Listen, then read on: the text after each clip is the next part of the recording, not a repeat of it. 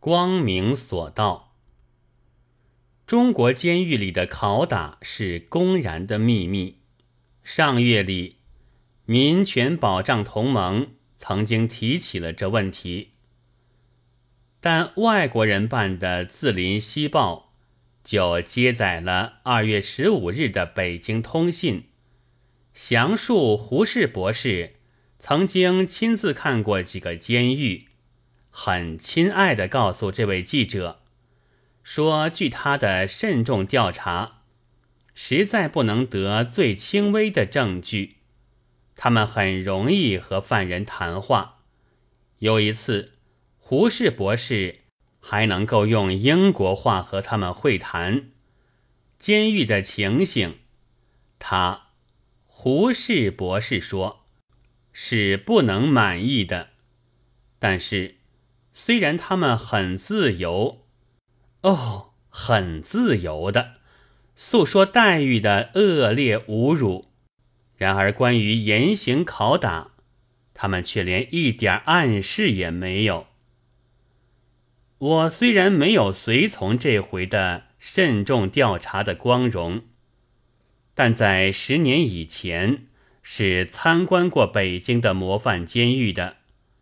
虽是模范监狱，而访问犯人谈话却很不自由。中隔一窗，彼此相距约三尺，旁边站一狱卒，时间既有限制，谈话也不准用暗号，更何况外国话。而这回胡适博士却能够用英国话和他们会谈。真是特别之极了！莫非中国的监狱竟已经改良到这地步，自由到这地步？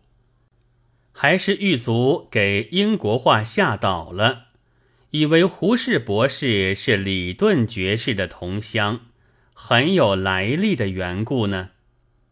幸而我这回看见了招商局三大案上的胡适博士的题词。公开检举是打倒黑暗政治的唯一武器，光明所到，黑暗自消。我于是大彻大悟：监狱里是不准用外国话和犯人会谈的，但胡适博士一到就开了特例，因为他能够公开检举，他能够和外国人。很亲爱的谈话，他就是光明，所以光明所到，黑暗就自消了。他于是向外国人公开检举了民权保障同盟，黑暗倒在这一面。但不知这位光明回府以后，监狱里可从此也永远允许别人。用英国话和犯人会谈否？如果不准，那就是光明一去，黑暗又来了也。而这位光明又因为大学和庚款委员会的事务忙，不能常跑到黑暗里面去。在第二次慎重调查监狱之前，犯人们恐怕未必有很自由的。再说英国话的幸福了吧？呜呼！光明只跟着光明走，监狱里的光明世界真是暂时的很。但是这是怨不了谁的，他们千不该万不该是自己犯了法，好人就绝不至于犯法。